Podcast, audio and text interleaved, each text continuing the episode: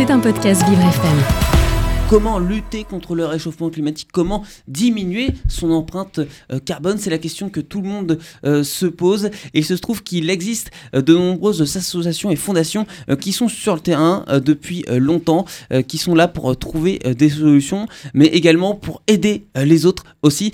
C'est le cas de la fondation Insolite Bâtisseur Philippe Romero. Et j'ai le plaisir d'accueillir son président et directeur général en la présence de Lionel Abasque. Bonjour Lionel, soyez Bonjour. le bienvenue dans mon monde. Bonjour. Alors euh, Lionel, vous êtes également euh, le euh, PDG de Terre d'Aventure, société qui est donc rattachée à la fondation Insolite Bâtisseur Philippe Romero. alors comment elle a démarré l'aventure pour cette fondation? Alors cette fondation a été créée il y a une quinzaine d'années. Et en fait, c'est une fondation, ce qu'on appelle une fondation d'entreprise. Euh, donc, qui en fait regroupe un certain nombre d'entreprises. Il se trouve que Terre d'Aventure fait partie d'un groupe un peu plus large qui s'appelle le groupe Voyageurs du Monde. Donc vous avez des entreprises de voyage, hein, comme Voyageurs du Monde, Comptoir des Voyages, Terre d'Aventure évidemment, Alibert Trekking. Et donc toutes ces entreprises euh, qui, font partie du, même groupe se sont euh, associées et ont créé une fondation. Mais simplement, euh, une fondation d'entreprise, c'est une fondation fermée. Donc vous ne pouvez pas faire de dons à titre individuels. Ce sont donc les entreprises fondatrices de la fondation qui apportent des dons chaque année. Et l'objectif de la fondation, l'objectif initial de la fondation, était de se dire, puisqu'on est dans le monde du voyage, alors même si par exemple Terre d'Aventure propose des voyages incroyables à base de marche à pied dans tous les pays du monde, ben pour partir euh, au Népal par exemple, euh, il vous faut prendre l'avion. Voilà, vous ne pouvez pas y aller en train. Oui. Euh, donc, euh, donc notre objectif, euh, il y a une quinzaine d'années en créant cette fondation, était de se dire, à notre échelle, il fallait qu'on trouve des moyens de réduire notre empreinte carbone. Et, et, donc on a créé cette fondation pour gérer nos propres projets de reforestation, mmh. qui, et, donc chaque année, nous calculons l'empreinte carbone de nos clients et nous euh, gérons euh, à hauteur de l'empreinte carbone de nos clients des projets de reforestation pour euh, annihiler cette empreinte, en tout cas la réduire. Et à l'échelle des pays, de tous les tours opérateurs qui existent un petit peu dans le monde entier, de mémoire, et à ce jour, on doit être les seuls à avoir ce genre d'action à ce niveau euh, d'investissement. Une fois que l'empreinte carbone d'une société est calculée, euh, est-ce qu'il y a des choses qui sont mises en place derrière, des solutions oui. qui sont trouvées pour Bien sûr. pouvoir euh, réduire Alors en fait, ce nombre? concrètement, on calcule l'empreinte carbone, oui. on recherche des projets uniquement de reforestation euh, dans euh, l'ensemble des pays du monde. Aujourd'hui, par exemple, on a des gros projets au Sénégal où on a euh, rénové euh, euh, tout un projet de mangrove en Casamance et dans le Ciné Saloon. Et, donc, en calculant cette empreinte carbone chaque année, on investit dans des projets de reforestation à hauteur du coût de ces projets. Hein, très concrètement, aujourd'hui, pour l'ensemble des entreprises qui versent un don à la fondation, on évalue pour réduire l'empreinte carbone, pour l'annuler même, euh, un investissement chaque année de l'ordre de 1,3 million d'euros, ce qui est beaucoup. Donc chaque année, on investit dans des projets de reforestation pour ce montant-là. On euh, calcule euh, l'empreinte carbone, et en le calculant, on reçoit ce qu'on appelle des crédits carbone que l'on fabrique nous-mêmes. On ne les achète pas. Hein. Et évidemment, une fois qu'on les a obtenus, on les annule. Et ces projets-là chose très importante d'un point de vue environnemental, sont choisis pour leur impact environnemental, bien sûr, mais on choisit aussi ces projets avec un aspect euh, d'impact social oui. et d'impact économique très fort. Oui, c'est le cas notamment pour euh, Terre d'Aventure, puisque oui. vous réalisez euh, des voyages solidaires pour permettre notamment à des personnes qui n'ont pas forcément les, les moyens, c'est ça, de partir en, en, vacances. En quoi il consiste exactement le, le projet de Terre d'Aventure? Oui, enfin, le projet de Terre d'Aventure, c'est de proposer des voyages à base de marche à pied. Euh, dans euh, tous les pays du monde et euh, notamment dans les pays proches. Je, je, pense en particulier à la France, à l'Italie. chaque année, on, comment dire, on, on, a des accords pour permettre à des familles qui n'ont pas les moyens de voyager, on leur offre le voyage. Ouais. Hein, donc on a fait partie depuis une dizaine d'années, on a dû faire partir ainsi à peu près 250 familles. Mmh. Donc ça représente voilà, à peu près 700 à 800 personnes. à qui on a offert le voyage parce que voilà, il y a des gens qui n'ont pas les moyens de voyager et sur des, destinations proches, on leur permet de voyager ainsi. Oui, et ce qui est chouette, c'est que vous réalisez cette belle action euh, tout en ayant une conscience euh, écologique et environnementale. Comment essayer de, de pouvoir euh, réaliser le rêve hein, parfois de, ces personnes tout en étant éco-responsable. Et ça, vous y arrivez aujourd'hui avec le temps. Ben oui, parce que effectivement, c'est des de toute façon sur ces sujets-là, c'est uniquement des choix internes philosophiques de dirigeants. Si on a cette envie effectivement de permettre à tout un chacun de pouvoir voyager, ben, il suffit voilà, de, décider d'y mettre, d'y allouer des moyens, et c'est ce qu'on fait. Et voilà, c'est un choix personnel que l'on a fait, euh, dont on a l'adhésion de tous les salariés. Donc c'est, Et puis tous les salariés sont, sont ravis qu'on puisse avoir ce genre d'action avec euh, forcément beaucoup de personnes pour gérer donc euh, la, fondation parce que c'est pas quand même évident de pouvoir la fondation, elle n'est pas, euh, comment dire, il y a peu de personnes euh, parce qu'en fait, euh, on fait appel à toutes les compétences à l'intérieur du groupe. par exemple, on a un service juridique, oui. on a un service comptable, et, les équipes mettent à disposition de la fondation de manière gratuite des personnes internes qui ont la possibilité de travailler. Donc en réalité, non, la fondation, il y a hmm. deux personnes à temps plein, pas plus. D'accord, parce qu'on pourrait croire qu'il y a une énorme organisation du fait qu'il y a énormément de sociétés qui sont gérées par la fondation. Au final, ça ne veut rien dire. Non, et, puis on y tient beaucoup parce que, vous savez, dans beaucoup de fondations, mhm. euh, dans des ONG aussi, notamment internationales, vous savez que le coût euh, des structures euh, représente parfois 70-80% des dons, ce qui est, ce qui, est complètement débile. Hmm. donc nous, on fait l'inverse, c'est-à-dire qu'on essaie de limiter nos coûts de structure, et 90-95% des dons que l'on collecte vont sur les projets. Vous écoutez Le Monde de Léo, un monde plus juste, plus festif, avec Léo Tassel. Merci d'être avec moi ce matin euh, dans mon monde sur euh, Vivre FM, la radio euh, de toute la différence. on s'intéresse en ce moment aux coulisses, aux actions de la fondation Insolite Bâtisseur Philippe Romero, qui est à l'origine d'une association que vous connaissez peut-être, qui s'appelle le Réfectorio, qui est situé en dessous de l'église de la Madeleine, qui est un local pour accueillir des personnes réfugiées avec des bons repas chauds qui sont servis tout au long de l'année. Euh, Lionel, euh, comment est né euh, ce projet du réfectario Alors ce projet est né à, l'origine, ce projet a été lancé notamment à Milan et en, et en Angleterre par un, grand chef qui s'appelle Massimo Butero, un, trois étoiles, hein, très connu en Italie, très connu dans le monde d'ailleurs, et qui a eu cette idée à l'origine, et donc on, on a travaillé avec lui, et on l'a repris en France, parce qu'il n'y avait pas de structure à Paris notamment. Donc le principe est, assez simple finalement à l'origine. L'idée c'est de pouvoir accueillir euh, chaque jour, donc du lundi au vendredi. Euh, aujourd'hui on sert à peu près 100, suivant les jours, entre 100 et 150 couverts. Donc des, migrants ou des sans-abri. Euh, et dans un lieu qui euh, permettre de les accueillir mhm. de manière extrêmement voilà on sait pas on n'est pas au resto du cœur on n'est pas à la soupe populaire où on sert éventuellement les repas dehors qu'est-ce qui vous différencie?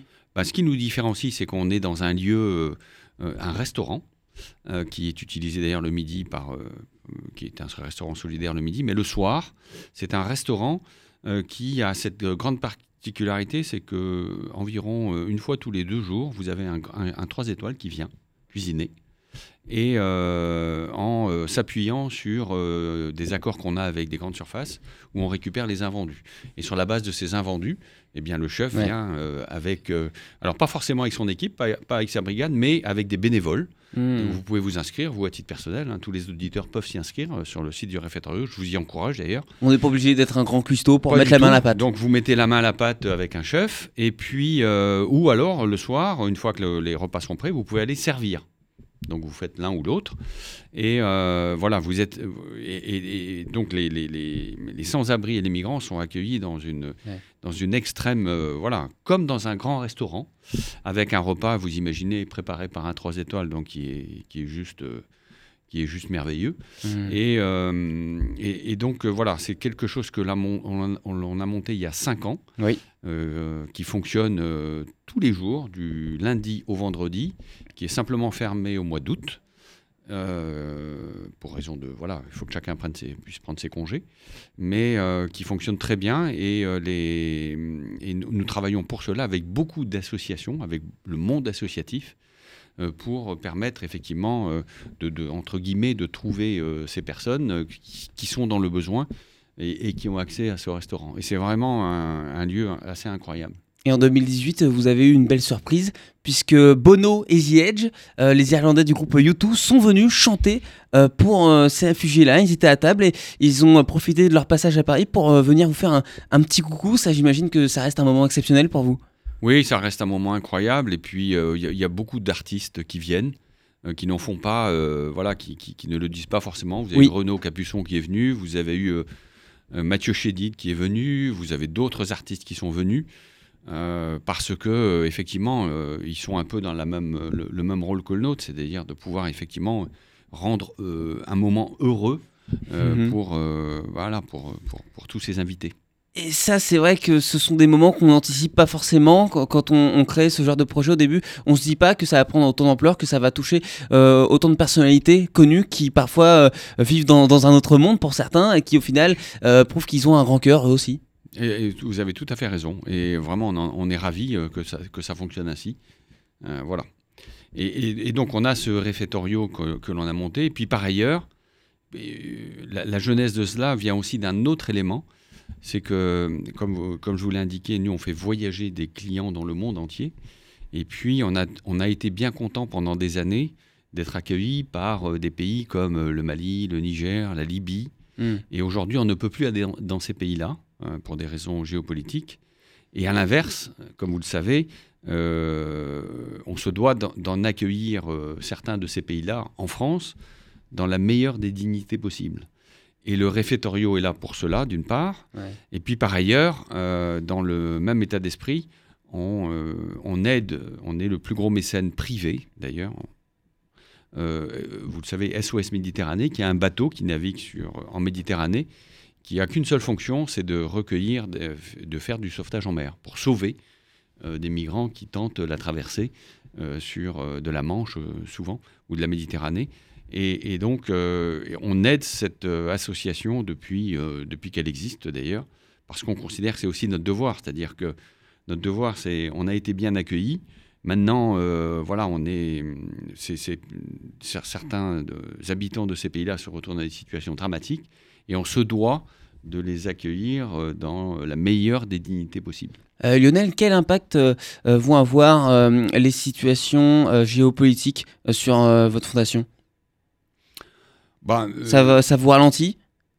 Ça ralentit les, les, actions de la fondation? Non, non. Il y a d'autres solutions? Non, au contraire. Euh, je dirais que non, non, au contraire, ça les promeut parce que on a aussi un autre euh, aspect qui est important chez nous, mhm. c'est que au-delà des projets dont je viens de vous parler, on incite nous, nos salariés, à proposer des projets de mécénat pour qu'on puisse aider des ONG dans certains pays et euh, aujourd'hui, on a euh, ainsi une cinquantaine de projets euh, qui, qui fonctionnent.